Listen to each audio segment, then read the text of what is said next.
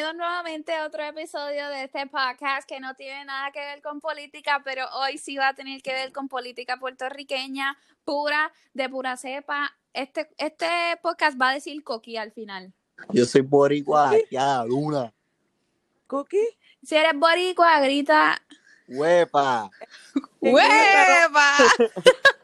Un dato curioso, tenemos a dos Luis, tenemos a nuestro co-host Luis de Jesús. El mejor co que existe en esto de los podcasts. O sea, no hay nadie mejor que yo. Claro que no, él no hace nada, Claro. pero él es el mejor. Ah, Exacto. y Esa es la magia. me tienen a mí que yo nunca digo mi nombre por no sé qué razón. Yo soy Yareli. Este, y tenemos como invitado hoy a Luis Pagán, que va a estar eh, complementando nuestra conversación de hoy. Luis Pagán. Saludos, mi gente, estamos aquí. Eh, mi nombre es Luis Pagán. Eh, muchas, muchas gracias, Yareli, muchas gracias, Luis de Jesús, por la invitación. Y pues claro que sí, aquí estaré brevemente dando un poquito de, de conversaciones, ¿no? Y de acercamiento sobre los temas. Perfecto. Este, un aviso, este podcast es para informarle a la gente que nos escucha sobre el proceso electoral, cómo sacar su tarjeta electoral para votar en las próximas elecciones, que son cuándo, Luis Pagán? Eh, tengo entendido que serán el 4 de noviembre. De este eh, año. correcto, sí. sí, Exactamente. del 2020. Y también vamos a hablar de lo más importante de todo esto y es el por qué tú deberías sacar tu tarjeta electoral y ponerla en uso hasta en estas elecciones para que salgas y votes. Pues como ustedes saben, Puerto Rico es una isla situada en el Mar Caribe y entonces aquí tenemos muchos problemas, pero hoy no vinimos a hablar sobre sus problemas, unos cuantos. Hoy vinimos a darles un contexto y después a informarlos. Así que como contexto para que se lleven para sus casas, Puerto Rico es un estado libre asociado de los Estados Unidos. Si alguien de ustedes quiere explicar qué es eso. básicamente un territorio no incorporado que, que igual le pertenece a la jurisdicción de Estados Unidos. Somos un hijito que no, ¿verdad? Un hijito de territorio que no, de- que le pertenece a Estados Unidos, básicamente, sí. Exacto, sin entrar en mucho de- detalle. No, pero, pero no, pero no, no, eh, eso es. Sí, sí, no es la Sí. realidad. Y pues si queremos echarle un poquito de pique al asunto, cabe destacar que sí, en la actualidad las colonias son ilegales, no son permitidas, pero por alguna razón Ay, yo no Pues, sabía eso. existimos. Digo, no, no, no son, no son, este, ¿cómo se dice? Este, bien registradas por la ONU ni por los territorios que sí tienen mucha, mucho poder y potencia. No, no están avalados. Bien. Exactamente. Así que si So, pero- eso les so que, interesa. so que no está avalado, pero no son ilegales. Pero son, Es como que no no- está no- bien visto. deberían- en, en una, en una manera no deberían existir, pues las colonias existen entre las transiciones de, de estados, de, o sea, de estatus. Tú eres- podrías ser colonia en un, en un tiempo, pero no, no es, no es la, no, o sea, no, no, no debería ser, No es o la sea, no norma, no que- es lo que se supone que está ocurriendo. Claro. Además de este anexo, eh, hay algo muy interesante sobre eso y es que nosotros no decidimos nada sobre Estados Unidos, sobre su política, la política estadounidense. Sin embargo, hay un dato muy curioso y es que nosotros tenemos un aspecto que es la Junta de Control Fiscal. Si alguien quiere explicar qué es eso, Pues básicamente un cuerpo legislativo. Este, digo, no legislativo, pero sí, sí tiene, sí, o sea, la palabra misma lo dice, una junta que, que fiscaliza, que audita y que pone al margen el presupuesto y de cómo se va a gastar, se supone que ese presupuesto, según lo que tengamos eh, en los fondos, en los fondos estatales y federales.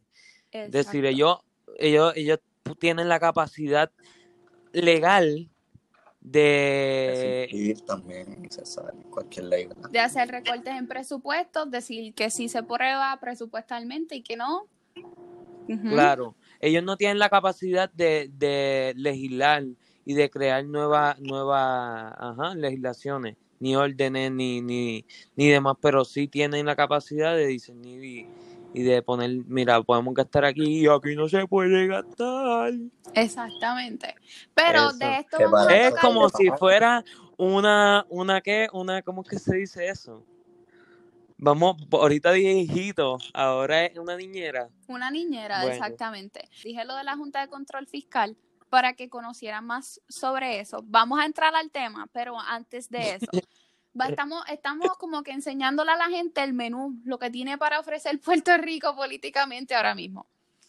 So, hablamos de la Junta de Control Fiscal y sobre eso nosotros eh, tenemos elecciones este año, ¿verdad? Que lo hablamos, que ¿cuál era la fecha, Luis? 4 de noviembre. Eh, El 4 de noviembre, tentativamente, tengo entendido. sí. Exactamente, porque las elecciones son cada cuatro años. Yo no sé si hay países que tengan elecciones en diferentes, o sea, cada, en diferentes términos. Pero Sí, sí, sí, sí. sí, pues aquí son cada cuatro años. Hablamos de que hay tres partidos mayorit- mayoritistas a través de la historia. Mayoritario. Sí.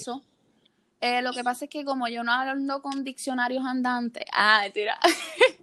Entonces. Está el es el Partido Independentista puertorriqueño. Está el este, PNP, el, PNP, Partido Nuevo Progresista, el Popular. Digo, no, no tan solamente, sí, ellos son Sí, estamos hablando de los los que tradici- mayoritarios, los tradicionales, exacto. Con eso dicho, eh, se añade en estas elecciones un nuevo partido este, que se inscribe, que Luis nos puede hablar un poquito más sobre eso. son varios partidos, son eh, todavía falta por certificarse, pero son eh, hay un proyecto Dignidad que es básicamente lo que pues que, que, que- que- ¿quieres que lo diga o algo? Sí, lo digo. Sí, dilo. sí. Ah, ok. Pues nada, como que está ese proyecto de dignidad que, que es fundamentalista en, en mayoría, como que la visión es obviamente esa. Eh, hay candidatos emergentes que en el pasado, este, en el pasado cuatrenio vimos por primera vez en la historia una candidata independiente, sin vinculaciones partidistas y sin gabinete como tal, que en efecto es una de las integrantes de la que ahora es del movimiento Victoria Ciudadana, este, en este cuatrenio, que es el movimiento Victoria Ciudadana, este, y entonces como modalidad se añade también Eliezer Molina, que uno, que es un candidato independiente que también eh, ajá, aspira a ser una de las opciones en estas próximas elecciones. Pero sí, está obviamente Dalmau, que es el aspirante por el Partido Independentista, está Al- Alexandra Lugaro, que es parte de la eh, que es la candidata a la gobernación del Movimiento Victoria Ciudadana. Está César, creo que no recuerdo muy bien, Muñoz, no sé si César algo, que es del Proyecto Dignidad. Eh, hay primaria en el, depa- el, mira, el departamento, en el Partido eh, Democr- eh, ajá, en el PPD. Este, hay tres candidatos, precandidatos que son, faltan 25 días para las primarias. Este, y también hay primaria en el Partido Negro Pro- Nuevo Progresista. Exacto. Ok. Este, ¿verdad? Es súper cool. No, no es cool, es que se tienen que saber los candidatos que hay. Pero, ¿qué, qué es lo, lo que yo me tengo que enfocar en cada candidato para yo dar mi voto? O sea, ¿qué es lo, qué es lo primordial? Que cuando la, o sea, para que cuando la gente escuche este podcast diga, Ujú. ok, voy a buscar esto de esa persona para ver qué está haciendo, Dios, si eso es lo que tengo que buscar para dar mi voto. Claro. ¿Y cómo encuentras la información? Porque Y cuando cómo uno encontrar, y cómo typea, encon- exacto. cuando Yo- uno typea en Google, te salen noticias que no, no vienen al caso. Y súper vieja. Claro, claro, no, y yo creo que precisamente eso mismo, Yareli, porque cuando tú te conviertes en una, en un ente político que le hace disponible a la gente tu información, te vuelves tan transparente que, que le das confianza a la gente, que le das confianza a quien va a votar. Y si tú no haces disponible o accesible la, la información que le compete al pueblo para votar por ti, pues qué carajo, ¿me entiendes? Como que qué hace o, o, o por dónde busco, por dónde te busco, te tengo, que- o sea, es como si tú tuvieras que, que rogarle un poquito o que sobrebuscar información o la trayectoria del candidato para tú poder votar cuando se supone que eso no, cuando se supone que tú lo veas. Ajá, y que, y en que la- sea lo, lo básico, porque si yo voy a votar por alguien, lo más básico es saber su historial. ¿Entiendes? Pues, ajá, Y eso es lo que, lo, como tú dices, no, no estamos viendo esa transparencia y el proceso es súper largo para poder informarnos cómo es y que eso resulta en que la gente pichea y no hace nada. Ya te iba a decir algo. Me iba, iba a preguntar algo. No, no, no, que quiero que conteste, a ver si tienes la, re- la- respuesta. Ajá, pues, pues nada, en, ver- en verdad yo, yo diría que primero, obviamente, la accesibilidad a tu trayectoria. Tú tienes que ah, buscar alguna manera de, o sea, buscar un foro en el que toda tu información, todo lo que tú quieres que obviamente se sepa sobre ti, sobre tu, tu, tus aspiraciones, estén organizadas para que todo el mundo las vea. Porque en la democracia sucede eso, siempre hay muchas opciones, siempre hay muchas eh, alternativas emergentes, movimientos, partidos, proyectos y demás. Pero cuando tú haces eso disponible a un foro, pues, ok, ¿qué yo buscaría? Que, y es lo que ah, voy a entrar a la pregunta de Luis, como que, ¿qué yo buscaría en un candidato que me haga accesible información, que sea, que, que sea consistente en darme información que esté este, al margen de, de, de- de reaccionar a las incidencias de lo que pasa, ¿me entiendes? Porque hay buenos candidatos, buenos, buenas personas que podrían tener buena trayectoria, pero que contemporáneamente no reaccionan a las cosas que pasan, son, no se posicionan, no tienen postura. Entonces, no sé si me entienden. Ok, eso es una de las cosas que yo buscaría, que, que, que, que esté al margen, que esté al día y que sepa reaccionar y que se posicione. Este, eso tú lo, lo podrías buscar desde la, desde la posición política en que esté. Por ejemplo, hay un candidato que obviamente es senador, que obviamente no, pero que es senador, que es el del, del Partido Independentista, que ahí es súper también accesible tú ves lo que ha hecho, ¿me entiendes? Está Carmen Yulín, que es la candidata, una de las candidatas a la, a la gobernación, que tienes que buscar cuáles han sido sus reacciones ante las cosas recientes que han pasado.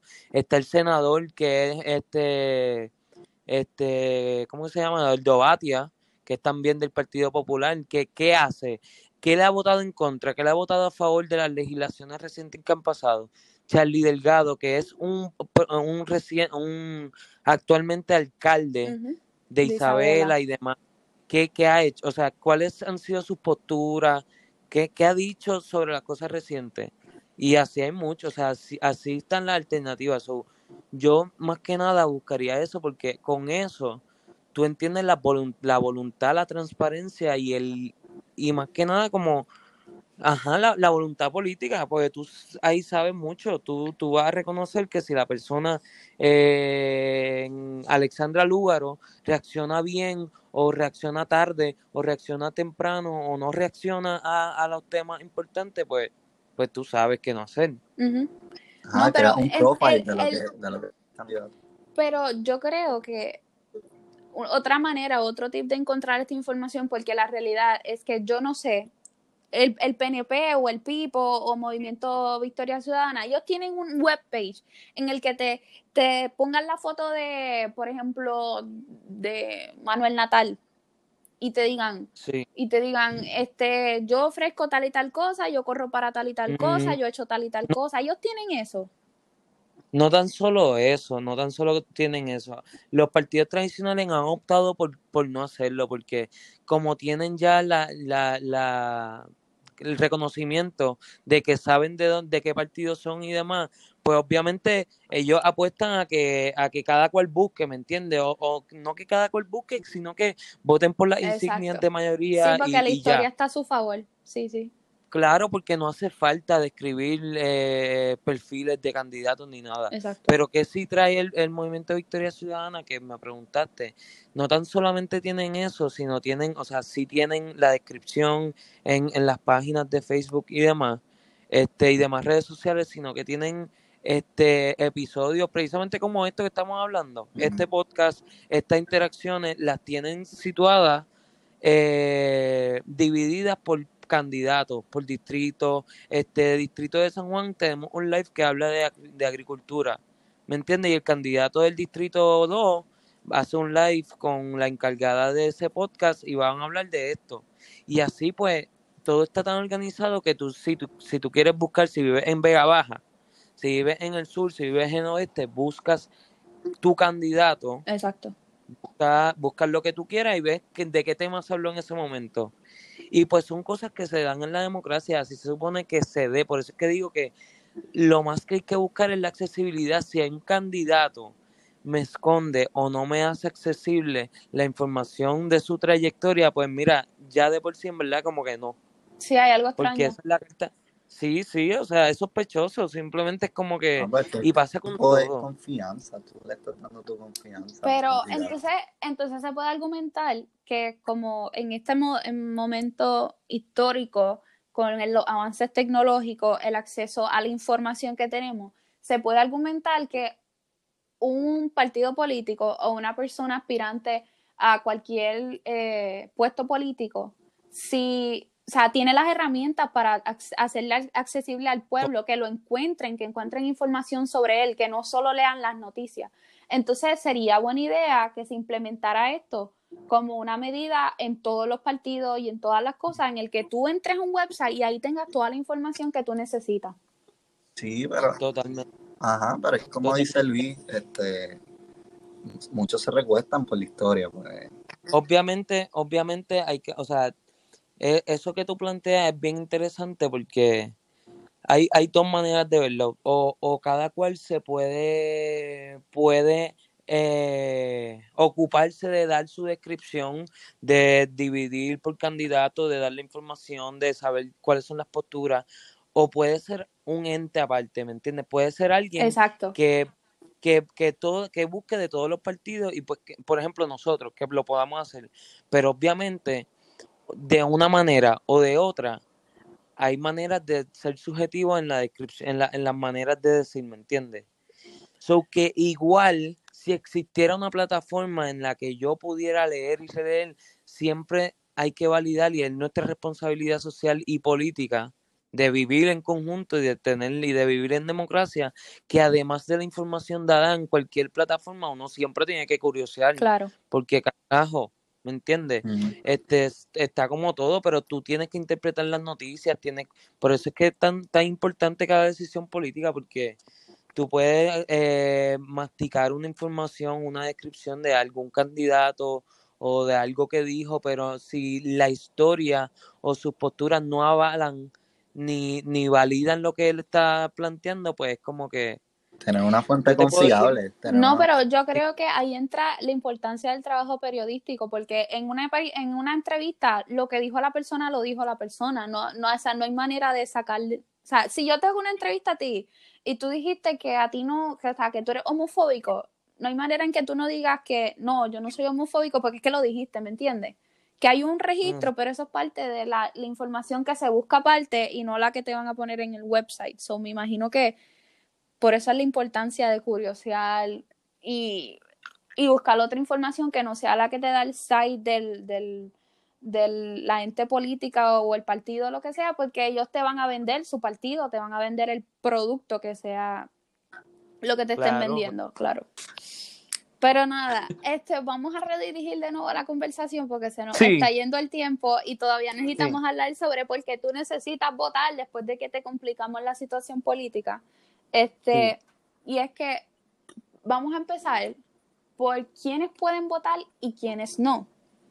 Pueden votar las personas con 18 años de edad. ¿Quién más puede votar? Hay una, hay una cosa interesante que es sobre las personas que se van back and forward entre Puerto Rico y eso. El voto exterior, el voto ausente. Exactamente. Existen votos camados. Exactamente. Este, Son personas que votan antes. Ajá, este, adelantado. Hay, hay, hay unos requisitos. Ok, y si yo viví en Puerto Rico y me... Por eso, no, no, o sea, tú puedes, tú puedes, mira, te mudaste hoy mismo y tienes una oferta de trabajo allá y, la, oferta de trabajo no es ni federal ni te ni cumple con alguno de los requisitos que tú puedes votar desde el exterior, pues no puedes votar.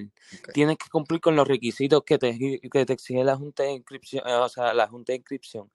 ¿Qué es lo que hace la reforma electoral y por qué ha dado tanto problema? Precisamente porque querían implementarla ahora teniendo en cuenta de que esos requisitos se flexibilizaban, porque ahí tú no importa si te, si te, si te, ajá, te fuiste ayer y quieres votar, tú puedes votar, ¿me entiendes? Puedes exigirlo.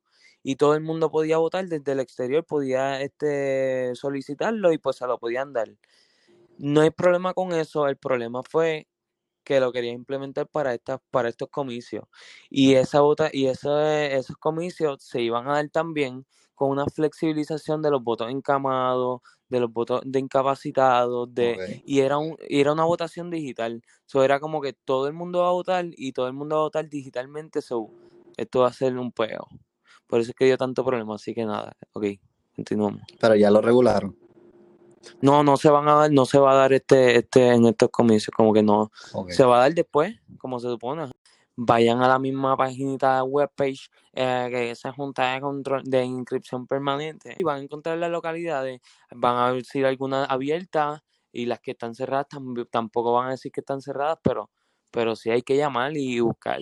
Pueden ir a cualquiera y nada, se inscriben obviamente le van a pedir dirección y dependiendo de la dirección que tengan, pues es donde que los van a ubicar para que puedan ejercer su derecho al voto. Así que tampoco es que se pueden, que se tienen que, que inhibir de ir a una que sepan que está abierta, pero no se encuentra en su distrito. Pueden ir a cualquiera, ¿sí? Exacto, porque ellos se encargan de ubicarlo según su dirección. según mi experiencia, solo tienes que llevar tu licencia de conducir, el auto ID y te la dan. Exacto. Realmente no tienes que sacar cita. ¿Por qué deberíamos movernos en masa, sacar la tarjeta electoral, ir a votar después de que la tengamos y ejercer ese derecho, mantener ese derecho vivo? ¿Y por qué nuestro voto importa, sea por, por quien sea que, que votemos? Hay mucha gente que, que piensa, que piensa en, las maneras que se han dado las luchas para poder tener este derecho y que, y que les va bien porque piensan eso y porque, diadre, sí, mano, si, si antes no lo teníamos y ahora lo tenemos. Y, y entonces hubo muchas luchas, hubo muerte incluso, hubo dificultades para el sufragio femenino, pero yo creo que más que nada es porque simplemente nos toca de frente. No, no es porque antes no lo teníamos y ahora sí. Yo creo que lo importante es porque tenemos, tiene que ver con nuestra educación, tiene que ver con que si no podemos elegir a las personas que tengan la voluntad como para cambiar nuestro presupuesto o nuestra o nuestras maneras políticas de hacer las cosas, nuestras carreteras, nuestra educación, nuestra realidad política y social, pues nos vamos a ir, en verdad. Y tampoco no tanto nosotros, sino que ya es para los que vienen después de, nosotros, nuestros hijos, si van a tener los hijos de los otros. Ajá, los hijos Que no solamente ya, que... ya no, que, que redondea de nuevo a lo que es el pensamiento grupal, en masa, todo. Así que, exacto, exacto, es el pensamiento colectivo. Así que, que ¿por qué es que yo diría que tendrían que votar? Porque si a ti te molesta el hoyo en la carretera tienes que entender que se dan las situaciones bajo un presupuesto que se decide en base a la política y la política es votable. Tú tienes que votar por quien entiendas que tiene la voluntad suficiente como para que pueda arreglar la carretera que tienes mal y que daña tu carro, tu goma, que si tú tienes un negocio propio y no te gustan las maneras de regulaciones estatales y de cosas, tienes que buscar eso, porque este código civil tiene que ver con que tú no sabes a quién va a heredar este tu propia, ajá, propia propiedad y demás. Entonces todo es política.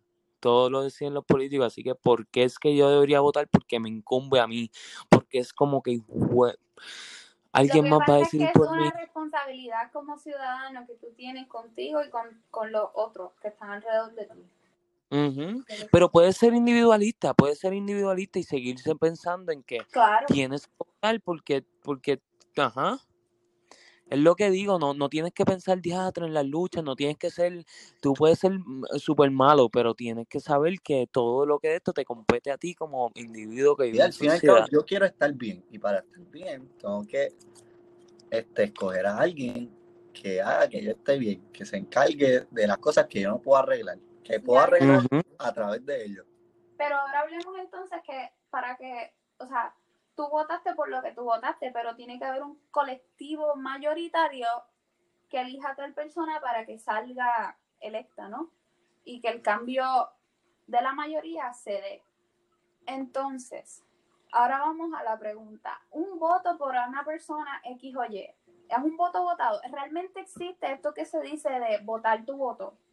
Bueno, si, tiene, si no tiene la competencia suficiente como para, pues sí, votas tu voto, pero no necesariamente porque, porque entiendas que no va a ganar, porque entiendas que es el, el mejor, pero que no, que es muy poco probable, o porque elijas el menos malo, no significa que votaste tu voto. O sea, votar tu voto es tú votar por alguien o por algo en el momento en que entiende, en que lo haces por una convicción que no es por la tuya propia, que no es porque yo decido y porque quiero esto. Eso yo creo que es más votar tu voto, porque si eh, tú votas tu voto cuando dices, teatro, pues yo debería votar por este, porque estratégicamente si voto por este, pues no gana este. El otro pierde, exacto.